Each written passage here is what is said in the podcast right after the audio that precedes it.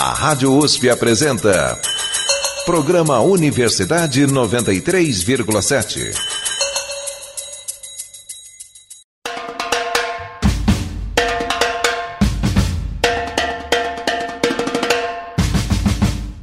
Universidade 93,7 apresenta.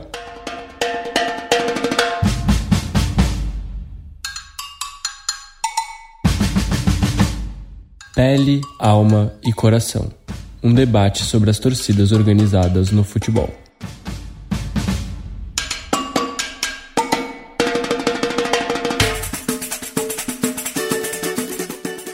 Este é o terceiro e último episódio do nosso debate sobre torcidas organizadas. O arquivo das primeiras partes já estão disponíveis no nosso site usp.br/radiojornalismo.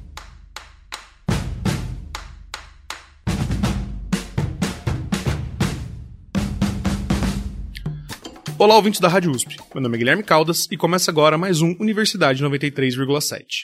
Este é o último de uma série de três programas sobre as torcidas organizadas brasileiras. Estão conosco o professor Marcelo Fadori Soares, mestre em Ciências da Motricidade pela Unesp e autor do livro Não é só torcida organizada: o que os torcedores organizados têm a dizer sobre a violência no futebol. E a professora Tarciane Cajueiro Santos, doutora em Ciências da Comunicação e autora do livro Dos Espetáculos de Massa As Torcidas Organizadas paixão, rito e magia no futebol. No episódio de hoje, falaremos sobre as medidas e soluções buscadas para resolver os problemas relacionados às organizadas brasileiras. Sobre esse, essa influência das organizadas nos próprios clubes, é, recentemente a gente teve o caso do episódio do Cuca no Corinthians, em que a Gaviões, a Gaviões nem tanto, mas outras organizadas cobraram muito a diretoria de para demiti-lo por causa do, do, do, da condenação dele por estupro na Suíça. E eu queria saber como é que essas torcidas influenciam é, dentro de campo e a diretoria desses clubes. Qual é a importância delas para os próprios clubes? Eu acho que é muita importância, né? Eu acho que só o fato delas estarem cobrando, né, já tem uma grande importância, né? Porque aí é, a, acaba que é, os conselheiros, os dirigentes não fazem o que bem querem, né? Então tem essa, essa pressão né, acaba fazendo com que, é, de repente, se olhe para aquele fenômeno, como foi o caso de Cuca. Né? Então, a, se não fosse a, a, se não fossem as torcidas, se não fosse opinião públicas, né, é, quer dizer, a gente teria, né, o que eu acho que é uma excrescência, né, um, um pode ser o um melhor é, técnico, né, mas, né, afinal de contas, né, do ponto de vista ético, como é que um clube vai referendar né? Um, um, um, fato tão a gente se fala de torçar porque a torcida é violenta, vamos acabar com a torcida e esse tipo de comportamento também, né? E é importante destacar que esse episódio que está recente e está muito na memória do pessoal ainda, ele destaca o potencial da torcida organizada como um movimento social, uma potencialidade de se discutir alguns temas que são espinhosos na nossa sociedade. Então, por vezes, o torcedor organizado ele é visto como bucha de canhão. Ah, não, vamos lá, esses daqui vão lá. Às vezes eles são chatos que fiscalizam, mas por vezes os dirigentes utilizam a torcida organizada como cabo eleitoral. Então, em época é, de eleições, por exemplo, geralmente tem político que encosta na torcida organizada e fala assim: ó, preciso ir com vocês, vamos apoiar esse candidato e assim por diante. Então, perceba que essa dinâmica é muito complicada. E o papel, o carimbo, o estigma que é colocado em relação à torcida, ele muda. Então, anteriormente, na pesquisa da Tarciana era festa, agora é criminal. Em outro momento pode ser que, ah, eles não são tão ruizinhos assim, mas eu preciso ganhar a eleição algumas medidas são feitas para acalmar a torcida organizada também. É, critica-se muito nas organizadas a questão do torcedor de rede social, né, que não, não, não, talvez não vá ao estádio. E eu queria saber justamente isso, como é que essa, talvez maior facilidade para se ver o jogo de ultimamente sem ir ao estádio, se impacta as organizadas, se interfere nas organizadas, ou se para eles realmente eles vão ao estádio e não eu digo assim, a questão de aderência, de mais gente aderir à organizada, como é que funciona isso com essa maior facilidade, com as redes sociais? Dá para você militar pelo seu clube pela rede social? Como é que funciona isso, na sua visão? Na, na realidade, o que eu percebo sobre esse fenômeno é uma, uma questão no seguinte sentido. Quando chega o jogo decisivo, aí existe um embate sobre quem tem esse ingresso. Se é o cara da rede social que tem dinheiro, que não acompanhou e não foi em nenhum jogo, ou se é aquele, digamos, torcedor de uma classe, digamos, mais pobre e que efetivamente acompanhou. Então, esses âmbitos discursivos que acontecem, essas disputas, são no sentido de pertencer e de estar lá quando o meu clube ganhar, quando for um acontecimento importante e assim por diante. E óbvio, é, nessa cultura do século XXI, que é cada vez mais virtual, mais digital, então discussões sobre o clube, o ambiente político, elas acontecem não apenas na esfera presencial, mas também na digital. Então, são esses aspectos aí que a gente tem que levar em consideração. Como é que você vê isso, professor Terciane? Né? Não, Marcelo, eu acho que eu não consigo ver o, o, o, é, o virtual e o presencial como, como sendo esferas excludentes, né? Eu acho que uma faz parte da outra. Né? E no caso do, do que eu acho assim que do, do torcedor organizado, o que falta mais, eu acho que é a condição financeira, né? Senão ele estava lá todo jogo, ele estava lá dentro. E tem essa questão hoje em dia, né, de você ser sócio, por exemplo, o Palmeiras tem um sócio avante, de você ter condição, né, é, é, de bancar, que é caro, os jogos são caros, né? E uma das coisas que eu vejo muito que os torcedores organizados fazem, eles não conseguem entrar, muitos deles não têm condição de entrar, mas eles ficam lá fora, como se eles conseguissem dar força, né, pro, pro, pro time deles. Então tem essa, essa apropriação simbólica, né, daquele espaço ao redor do, do, do, do time, né? Mas essa relação que existe é, entre o virtual e, e, o real é uma, é uma relação que eu acho de complementaridade, mas existe mesmo. Se você tem dinheiro, Sim. você vai só naquele momento que é a final, né? Mas eu tô ali, mesmo que eu, eu tô ali do lado de fora, mesmo não podendo entrar, mas eu tô ali, dando força para o meu time do lado de fora, né, do clube. E ainda sobre essa questão da, da criminalização das organizadas, como, o que, que há de social nisso? O que há de preconceito social nessa criminalização dos torcedores organizados? O que há de elitismo nisso, na sua visão? Ah, eu acho. Eu não gosto de falar de elitismo nem de preconceito social, né? Porque aí a gente também tá, tá, tá criando, né, uma outra, um, enfim, uma outra forma, eu acho que meio, meio, meio errônea de observar, né? O que eu acho é que, assim, a mídia, ela tem essa necessidade né, de, de, de dar notícia rápido, né? Ela tem essa, ela, ela precisa pela própria estrutura, né, que, que é, né, de, e os meios de comunicação pedem hoje, né, é, essa coisa da, da rapidez, da rapidez. Então, muitas vezes, naquele frenesi, a, se acaba repetindo, né? Sem muita, sem muita reflexão, porque não dá para você refletir muito diante da, da, dessa informação, né? Que é uma informação que tem que ser levada aqui agora, nesse momento, e toda hora você tem que, por exemplo, no site estar tá reconstruindo a notícia. Né? Então acaba, é, acaba caindo mesmo dentro dessa, dessa, dessa visão estereotipada. Né? Eu acho que eu, eu acredito mais que seja uma visão estereotipada é, de, de que esse torcedor, realmente, todo torcedor organizado é violento.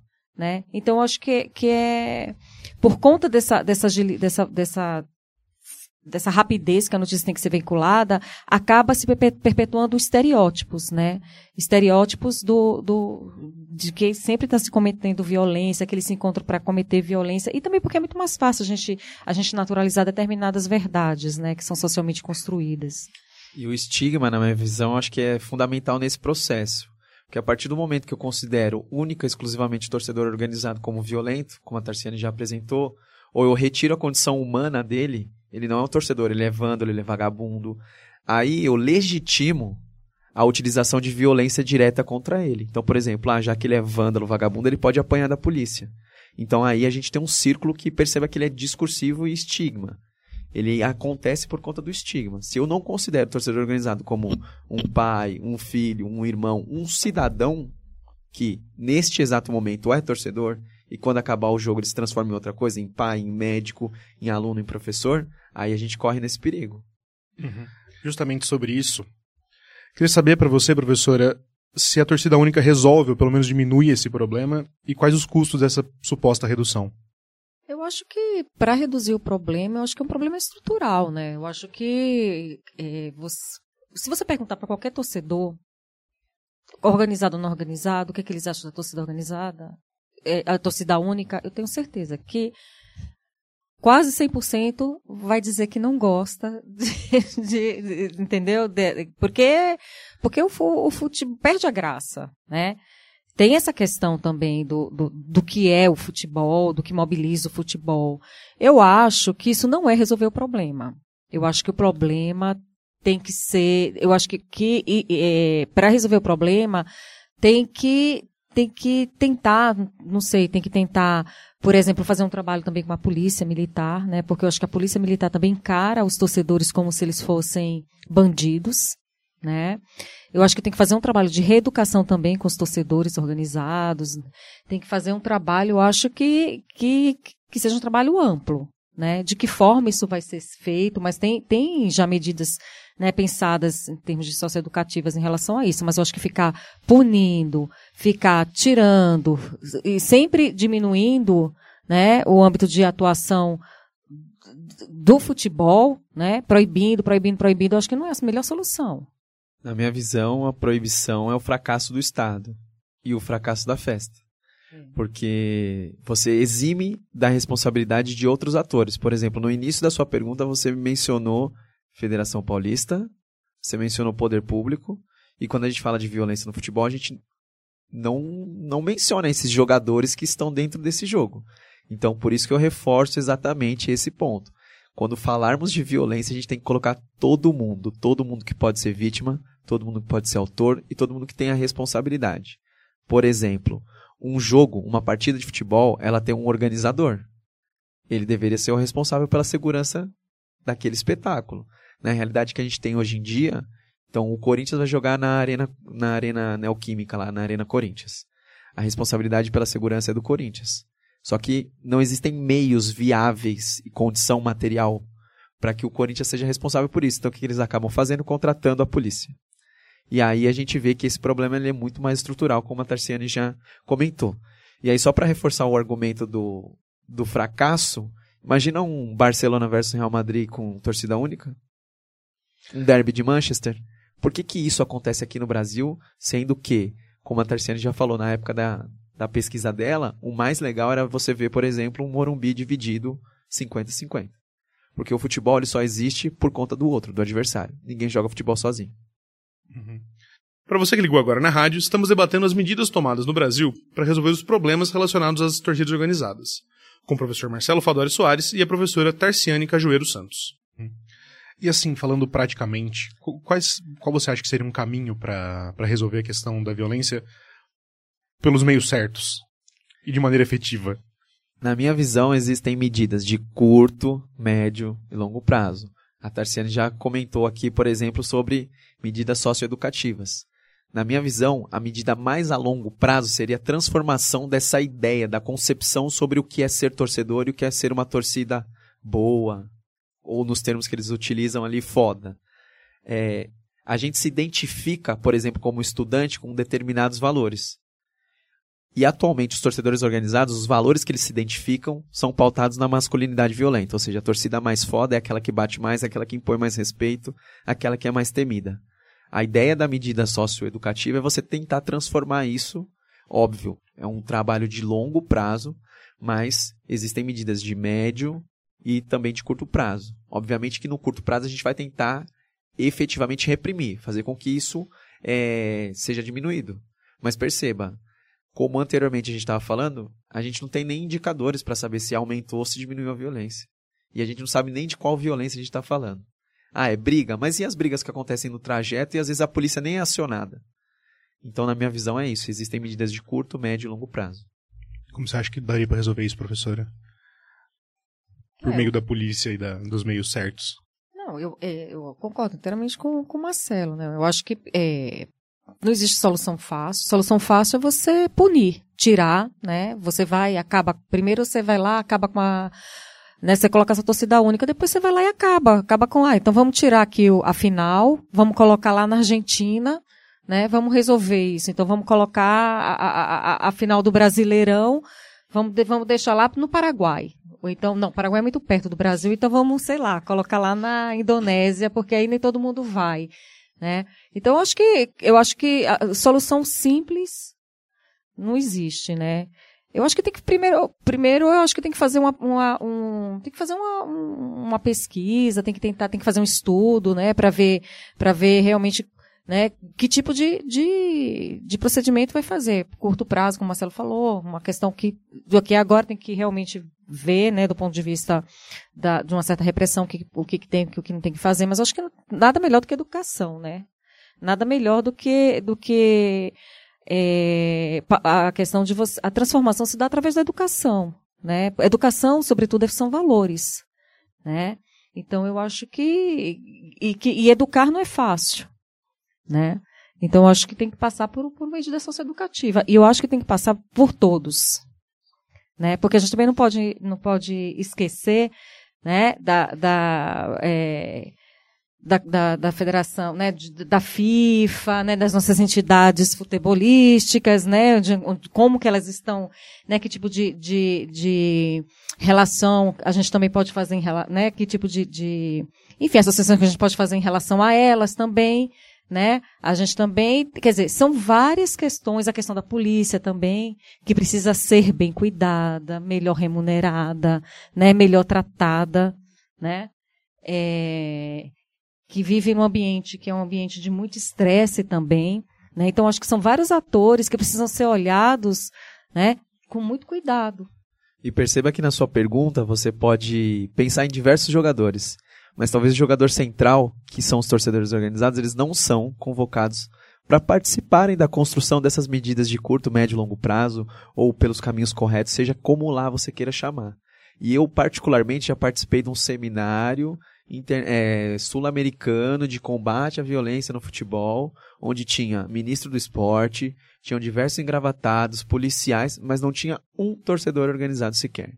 Então, se a gente precisa resolver esse problema, a gente precisa também fazer com que essas pessoas falem sobre ele e tenham é, poder de decisão, porque não adianta nada. Alguns pensam em alguma coisa para serem aplicadas a um outro setor social. Uhum. É, na Inglaterra, a gente viu há alguns anos, né? A, por causa do hooliganismo, por causa da, de questões de violência nos estádios, uma mudança muito grande na, na, na, maneira de torcer e na maneira de se fazer torcer no, nos estádios, que transformou os estádios quase em teatros hoje, né? A maneira como o público se porta.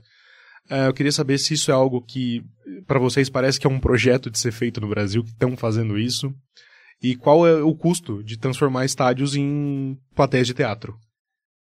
Na minha visão, isso já aconteceu, só que a gente percebe em menor medida, e como a professora já falou, um exemplo. Eu trouxe uma vez os alunos de uma cidade do interior, de Araras, para São Paulo para poder assistir um jogo no Palmeiras. Digamos, essa trajetória aí não saiu menos de 300 reais. Então perceba que os torcedores pobres já foram excluídos. A gente só não percebe porque eles não aparecem muito. E muito se fala sobre a Premier League, a qualidade do futebol que é apresentado, mas o estádio em si, a festa, não existe. É uhum. É inexistente. É uma outra aproximação, inclusive, que o europeu tem com o futebol. E uma outra maneira de ser do ponto de vista cultural. O que a gente não pode fazer é esse forceps cultural de que funcionou lá, vai funcionar aqui. O brasileiro, ele é diferente, ele gosta do, do toque, da manifestação, do grito, do samba, da festa. Se a gente tentar europeizar alguma coisa para cá, não, não, vejo com bons olhos. E na minha, na minha visão, isso já está acontecendo. Para você que ligou agora na rádio, estão conosco o professor Marcelo Fadori Soares, mestre em Ciências da Motricidade pela Unesp, e a professora Tarciane Cajueiro Santos, doutora em Ciências da Comunicação. Nós estamos num debate sobre as torcidas organizadas brasileiras e todas as questões que as envolvem. Trazendo mais para perto, você tinha comentado sobre a questão da torcida única não ser uma solução, e até concordo que não seja uma solução. Mas, por exemplo, na final da Libertadores, há pouco tempo atrás, entre River Plate e Boca Juniors, fez a primeira partida na Argentina, e a segunda foi impossibilitada, ou supostamente impossibilitada, e tiveram de levar para Madrid. É, eu queria saber, num caso como esse, talvez como seria uma maneira de resolver a curto prazo, como é que daria para fazer, porque realmente é, é, enfim, como, é, como que se funciona isso na Argentina, as barras bravas, como é que funciona, aqui, claro que aqui no Brasil é completamente diferente, mas enfim, eu queria entender como é que essa violência se torna algo tão global do, do futebol, da, das torcidas, que não é uma coisa só regionalizada de um lugar, isso que eu quero dizer. Porque, então, de novo a questão, né? Essa violência do ponto de vista da agressividade, né? Uhum Tem várias hipóteses que a gente pode estar colocando aqui, por exemplo. Geralmente, essa violência vem muito pela juventude, são vens, né? A gente vê muito perfil, que, é, que são homens jovens, né? Então, tem, de repente, faltam ritos de passagem, né? De repente, falta para essas pessoas um, um, um, um extravasamento, né? Da sua própria masculinidade, da sua própria, do seu próprio, é, é, digamos entre aspas, né? Da sua própria violência, né?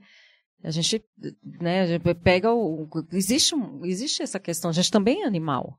Né? Então, uhum. assim, todas as sociedades, em todas as épocas, tiveram, né, tiveram formas né, de trabalhar né, as diversas fases na vida das pessoas, né? Então, por exemplo, o jovem quando passava, que deixava de ser criança, né, porque a gente diz, considera hoje em dia adolescente, entrava na fase adulta, passava por um ritual de passagem. Tinham tinham culturas, por exemplo, que esse ritual de passagem era, é, era um ritual assim em que eles, né, é, chegavam, chegavam inclusive perto da morte, né? Para esse jovem que ia se tornar homem, se entrasse realmente nessa fase adulta, ele precisava passar por determinados estágios que é, tinha, né, que, que, que é, se defrontar com, com, com, com a morte, se defrontar com, com questões que não são questões né, que a gente considera assim, civilizadas, da contenção né, das emoções e por aí vai. Então, não sei se de repente eu acho que nossas sociedades estão tão, tão, tão carentes de, de, de símbolos, tão carentes de, de ritos de passagem, tão carentes de, de momentos, né? Onde é que esses jovens vão se encontrar? Eu não sei como é que é na Argentina, mas, por exemplo, você pensando aqui, em São Paulo, né? Esses jovens, qual é o, o, o, o local que eles, eles, eles podem se encontrar para eles se sociabilizarem? Né? Tem lugar para eles, eles próprios é, fazerem esporte? É muito importante um jovem fazer esporte. A gente que, que vai ficando mais velho, a gente tem que fazer esporte, né? Imagine um jovem. É muito importante, inclusive, né, para essa questão da construção emocional, para a construção de quem ele vai ser. É, e a gente tem esses lugares, ou a gente tem que pagar para esses jovens fazerem um basquete, fazerem um vôlei, né? Antigamente, quando o futebol é, surgiu futebol de várzea, a molecada pegava uma meia de, de. inventava uma meia e saía jogando no meio da rua, nas várzeas. Né? Não precisava pagar nada, tinha espaço para eles jogarem, para eles se encontrarem. E hoje em dia tem espaço para que isso aconteça? Esse ponto que a Tarciana está tocando ele é central, porque eu costumo dar muito esse exemplo para os meus alunos. Você faz 18 anos, a partir das 18 horas da noite, ou seja, quando ficar escuro, você não tem nenhum lugar onde você possa praticar alguma atividade física com segurança ou algum outro lugar que você possa usufruir do seu lazer que não seja pago. Então, por exemplo, o pessoal que está nos ouvindo aí, se tiver na fase universitária ou após ela, quer jogar seu futebol, vai ter que pagar. Então, você vai lá no Campo Society. Você quer treinar, você vai ter que pagar a academia e assim por diante. Então, perceba que a própria construção da sociedade brasileira, ela empurra uma determinada, uma determinada parcela da sociedade para lugares de exclusão. E se a gente não pagar, não tem, que foi o que a Tarciana evidenciou. Então é muito importante destacar isso. O futebol é uma maneira de se identificar no mundo. E aí o jovem, ele pode se identificar também a partir da violência. E muitas vezes o torcedor organizado se, se identifica assim. E aí só é importante dizer que, por exemplo, na Argentina, na Itália, na Inglaterra, na Espanha, que são sociedades distintas, com especificidades distintas, eles se identificam, os torcedores, inclusive por meio da violência. Então, é, a Tarciana ela abordou um pouco dessa questão um pouco mais da violência em si, mas eu vou tentar simplificar. A história do mundo pode ser interpretada como uma sucessão de guerras. E o lado lúdico, e o lado da festa, onde fica?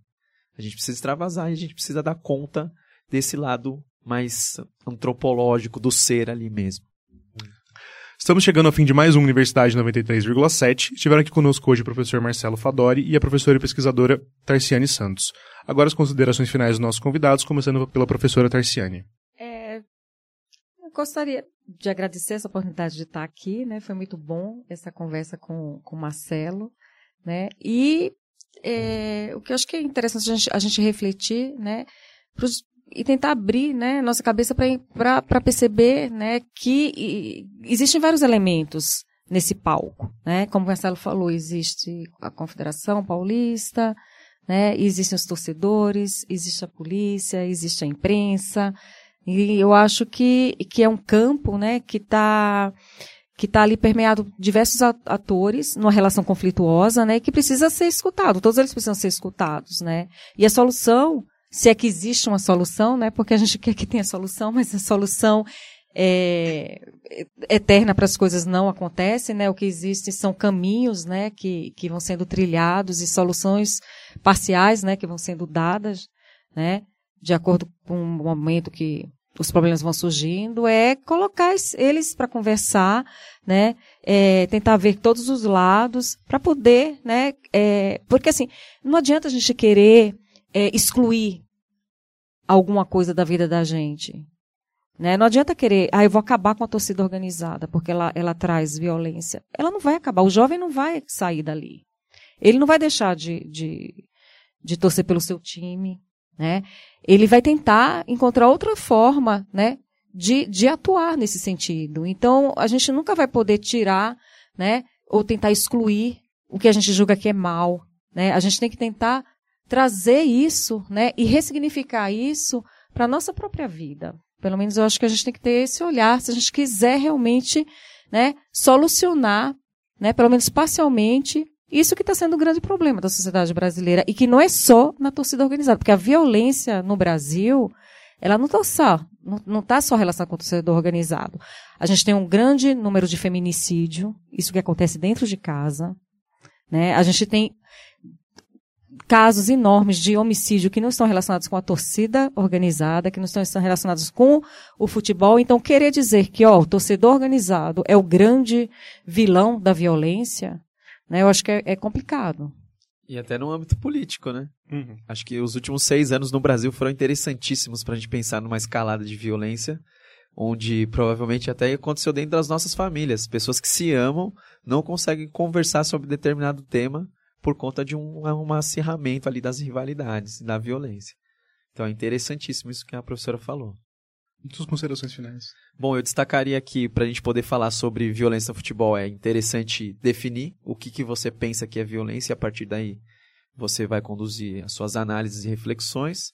Eu destacaria que a torcida organizada ela é fonte de identidade, de pertencimento, um, uma interessantíssima atividade de lazer e que pode ser, inclusive, um movimento para você conscientizar as pessoas sobre temas políticos, temas sociais que pensando no futebol, que é a principal atividade aqui do nosso país, né, já que nós estamos no, no país do futebol, é um canal interessantíssimo para a gente poder, a partir da educação, ter uma transformação é, da nossa sociedade. E também destacaria que o torcedor organizado, antes de tudo, ele é um ser humano. Ele é pai, ele é irmão, ele é estudante, ele é médico e ele é como uma pessoa assim como nós. Então, retirar a condição humana do torcedor organizado talvez seria a maior das violências possíveis dentro dessa esfera, e como a professora já mencionou, existem diversos responsáveis nessa questão. Tá certo. Muito obrigado aos professores pela presença e muito obrigado a você pela sua audiência.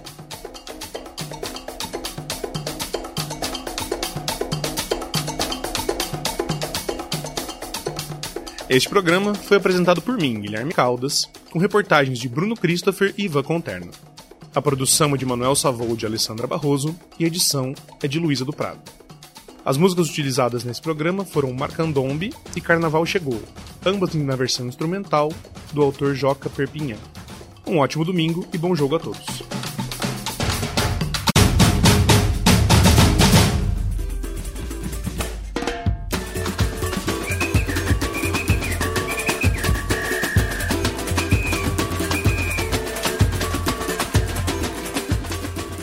Universidade 93,7 apresentou.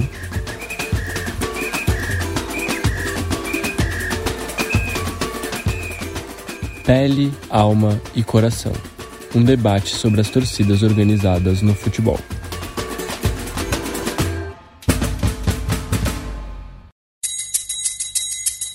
A Rádio USP apresentou Programa Universidade 93,7.